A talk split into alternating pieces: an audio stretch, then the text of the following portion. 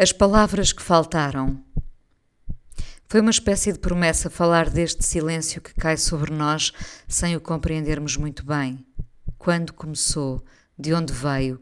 Por que razão aconteceu no meio de coisas tão boas?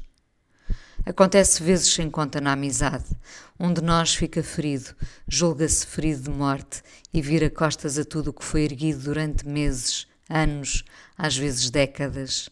Nos amigos, penso eu, é mais fácil reverter a situação. Vamos ao encontro deles e eles ao nosso, e rimos das asneiras mútuas. Reatamos aos poucos a emoção de estarmos outra vez juntos. Queremos voltar ao que éramos. Voltamos muitas vezes. Já no amor, a conversa é outra.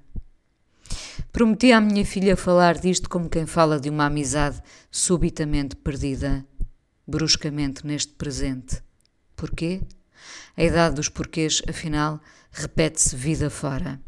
Na amizade dói muito, no amor dói muito mais. Estávamos à mesa quando lhe falei das coisas porque já passei. Agora que os 50 anos chegaram e já os posso ver como se fossem um marco ou até uma espécie de pódio, também tenho a capacidade de parodiar aquilo que foi mágoa um amarfanhar de ego e coração e tudo o que cabe na capacidade infinita, parece-me infinita, de sentir.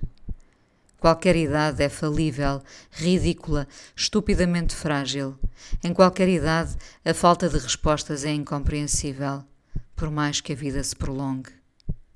Eu não estava muito longe do que sou agora quando alguém que parecia gostar desalmadamente de mim me deixou em silêncio, esses dias, os que pressentem no ar que algo aconteceu, são os que precedem a guilhotina. Já sabemos que vai acontecer.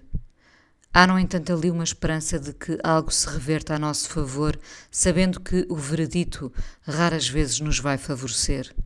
No amor, raras vezes há misericórdia. Farejamos a tragédia quando ela está prestes a declarar-se, mas ainda não foi pronunciada. Às vezes, nunca será. Das piores sensações que tenho na vida, e essas nunca se apagarão, são das pessoas que nos cortejaram para depois nos abandonar em silêncio. Deixam-nos com uma mensagem em suspenso que depois arrastará a nossa humilhação, a nossa degradação, a nossa autocomiseração. Esvaímos-nos em perguntas, querendo saber o que fizemos de errado, o que temos de anómalo, se somos ou fomos inadequados. E nunca virá do outro uma resposta. Sabem porquê? Falta coragem e falta-nos a todos em algum momento. Tinha prometido à minha filha esta crónica, que já tinha sido uma conversa à mesa. O que passamos a ser para os outros quando nos tornamos campo de aversão ou de incompreensão. O outro, que às vezes somos nós, tem a capacidade de ainda nos fazer sentir culpados, de quase nos obrigar a olhar para nós à procura de um dedo extra que nunca vimos, um cabelo estranho que parecia farto, um cheiro insuportável.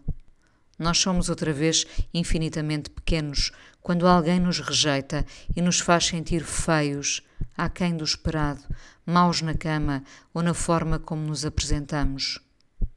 Um silêncio prolongado compromete momentaneamente a nossa existência.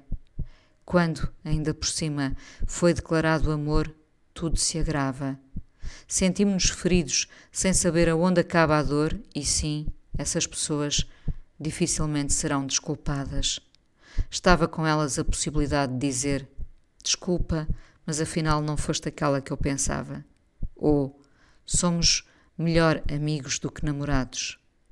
Há mil formas de o pronunciar, sabendo que, mesmo nas palavras, sobretudo nas palavras, estaremos a dar largas à mágoa, mas ainda assim, por mais duras que sejam as palavras, elas não ferem como um silêncio absurdo que não traz letra ou faz luz e prolonga a nossa angústia à mercê de um toque seco de um telemóvel, manejado às vezes sem emoção. Fui muitas vezes magoada por pessoas incapazes de dizer em palavras o comodismo de me preterir e no silêncio encontrarem a melhor forma de aparentemente saírem ilesos disso. E isso, parece-me, era uma grande responsabilidade. Às vezes precisamos de crescer para saber usar as palavras em vez do silêncio. As palavras tornam-se difíceis quando temos de as escolher adequadamente, enquanto o silêncio é uma forma preguiçosa de dispensar os outros. A dor que os outros nos infligem quando nos dispensam mudos dificilmente será esquecida. Até as palavras mais cruas vencem a angústia de uma página em branco. Hoje em dia chamam-lhe ghosting, eu chamo-lhe dor sem razão.